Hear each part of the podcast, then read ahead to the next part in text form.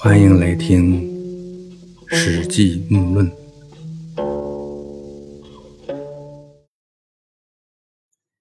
上次说到，刘盈做皇帝的第二年，与哥哥刘肥喝酒的时候，按家人的礼节，刘盈让哥哥刘肥坐在上座，吕后呢就非常的生气，想毒死刘肥。刘肥呢很害怕。啊，觉得能不能从长安活着回到齐国都是个事儿，为此呢，他感到十分的忧虑。刘肥呢有个叫荀的内史劝他说：“太后啊，只有惠帝刘盈和鲁元公主这两个亲生孩子，如今大王您拥有七十多座城，而公主只有几座城的实意。大王如果能把一个郡的封地献给母后，用来作为鲁元公主的汤沐邑。”太后一定会很高兴的，您呢也就一定没有什么可担心的了。于是齐王乃上城阳之郡，尊公主为王太后。于是呢，刘肥就献上城阳郡，尊称妹妹鲁元公主为王太后。啊，吕后很高兴，赞许刘肥。于是，在齐王京城的官邸摆设酒宴，欢饮一番。酒宴结束。也就让刘肥返回封地去了。这里面呢，尊公主为王太后的意思，是把鲁元公主尊称为王太后。很多人呢对此有过度的解释，甚至在剧情之中呢设置刘肥称妹妹鲁元公主为母后的情节。这鲁元公主呢是张耳的儿媳，吕雉的外孙张敖也被封王。这其中呢，刘邦、吕雉是长辈，刘肥是张敖的大舅哥，他和张敖、鲁元公主夫妇是嫡亲晚辈。刘肥如果称其同父异母的妹妹为太后，那吕雉与自己的女儿同称太后，这两个人呢，显然是不应该同意的。啊，实际中呢，所有关于刘肥和鲁元公主的记述，再也没有其他地方来印证这件事儿。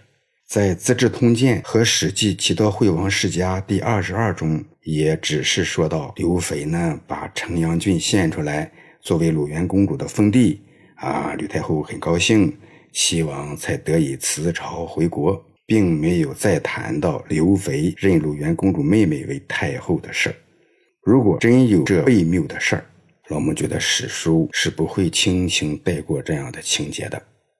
啊，结合《史记》相关部分内容，老穆觉得尊公主为王太后，哎，这样解释比较合理。那就是为了奉承妹妹鲁元公主，说妹妹和张敖生的儿子张衍将来肯定会被封王的，那他的妹妹鲁元公主将来一定就是王太后了。啊，这也是顺着母后吕雉的封王封侯的思路，将来呢应该封外孙子为王。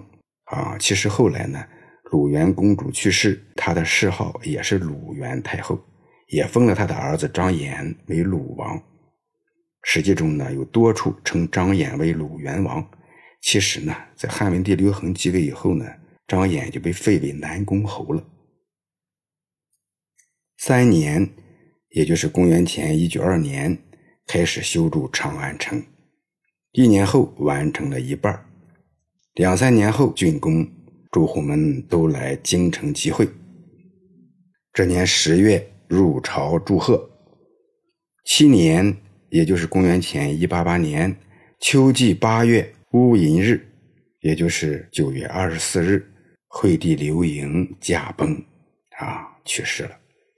刘盈死的时候只有二十三岁，他呢是十六岁继承皇位，啊，实施仁政，减轻税赋。还有萧何和曹参这样的丞相啊，在黄老哲学的影响下，大汉朝呢是休养生息了几年。刘盈呢葬于安陵啊，谥号孝惠皇帝。所以呢，谈到孝惠和孝惠皇帝啊，你就应该知道，这是汉朝的第二位皇帝惠帝刘盈。给刘盈发丧的时候，他母亲吕雉。哭泣且流不下来眼泪。刘侯张良的儿子张丕强任侍中。张丕强呢，当时只有十五岁。老穆呢，在另一个专辑《秘书道》中呢，也曾谈到过张辟强。啊，皇帝呢给他秘书的儿子起名起辟强，啊，那意思就是说，他这个秘书特别的得力啊，就好像刘邦对张良一样信任啊，就这样夸奖他的手下。侍中张辟强对丞相陈平说：“太后只有刘盈这个儿子，如今去世了。”太后哭泣都感觉不到悲痛，您知道这里的原因吗？陈平问：“是什么原因呢？”皮强说：“皇帝没有成年的儿子，太后忌惮你们。您现在请求拜吕胎、吕产、吕禄为将军，统领两宫卫队和南北军队，并请吕家的人都进入宫中。”在朝廷中掌握重权，如果这样的话，那么太后就会心安，你们就能幸免于祸了。丞相陈平就照张辟强的计策办，太后呢很满意，哭泣的才哀伤起来。这张辟强呢才是一个十五岁的侍中，啊，他劝陈平的话，对汉朝整个局势的影响是非常大的。这个领导身边的人呐，因为特殊的位置，这些人的思路和策略往往会直接影响决策层。吕雉呢，为刘邦生下这唯一的儿子走了，这当然呢也有吕雉自身的原因。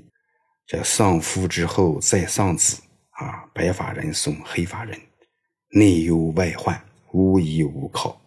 这时候的吕雉，那真是欲哭无泪啊，哭都感觉不到悲伤。眼泪都流不下来，连十五岁的孩子都能看出来他的可怜，而这种可怜呢，也能博得同情。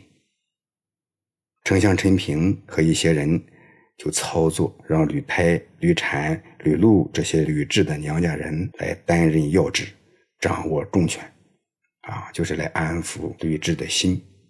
吕氏掌权说的算，就是从这时候开始的。于是大赦天下，九月辛丑日，安葬了惠帝刘盈，太子继位做了皇帝，拜谒刘邦庙。少帝元年，也就是公元前一八七年，朝廷号令完全出自太后吕雉。太后称制，商议想立各位吕姓的人为王，问右丞相王陵的态度。制就是皇帝的诏命，称制呢就是代行皇帝的权利。吕雉想立吕姓人为王，问到右丞相王陵，啊，当时左丞相呢是陈平，啊，以右为大，啊，王陵呢比陈平的分量更重一些。问到王陵，王陵就说：高帝杀白马，立下誓约，不是刘氏子弟而称王的，天下共同讨伐他。现在如果封吕氏为王，那是违背誓约的。太后吕雉不高兴啊！太后又征求左丞相陈平和将侯周勃的意见。周勃等人回答说：“高帝平定天下，封刘氏子弟为王。如今呢，太后称制，封各位吕氏兄弟为王，也没有什么不可以的。”太后吕雉大喜啊，于是退朝。这下来之后呢，王陵就责备陈平和周勃说：“当初跟高帝歃血为盟，你们各位不是在场吗？如今高帝去世，太后女人主事，却想要封吕氏子弟为王，你们竟然纵容他的私欲，迎合他的心意，违背与高帝立下的誓约，将来还有什么脸面见高帝于皇权之下呢？”啊，这陈平和周勃就说。如今在朝堂之上当面反驳，据理正谏，我们比不上您；而要保全大汉的天下，安定刘氏后代，您就比不上我们了。王陵无以应之啊！王陵呢，无话可答。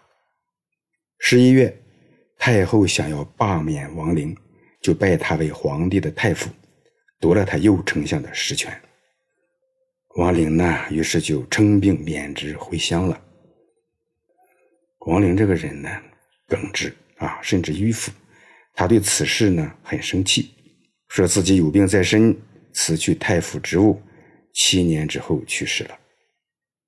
吕雉呢就任命左丞相陈平做了右丞相，任命辟阳侯沈一基做了左丞相。但是呢，沈一基这个左丞相不管他应该管的事儿，而只是监督宫中的事务，就像个郎中令一样啊。沈一基呢，原先做过太后的舍人，曾随太后落入项羽军中，所以呢，很得宠信，常常呢决断大事，朝廷大臣处理政务都要通过他来决定。吕后呢，又追尊立侯吕胎的父亲吕泽为道武王。想由此开头来封祝吕为王。四月，太后准备封祝吕为侯，就先封刘邦的功臣郎中令冯无泽为博成侯。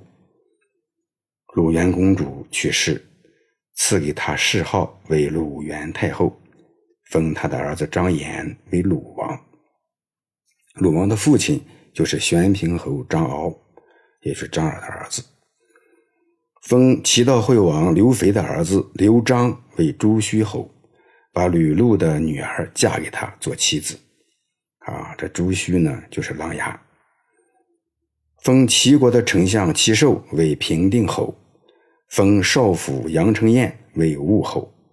这个杨承彦呢，福姓杨承，啊，他是从修筑宫殿皇城干起来的。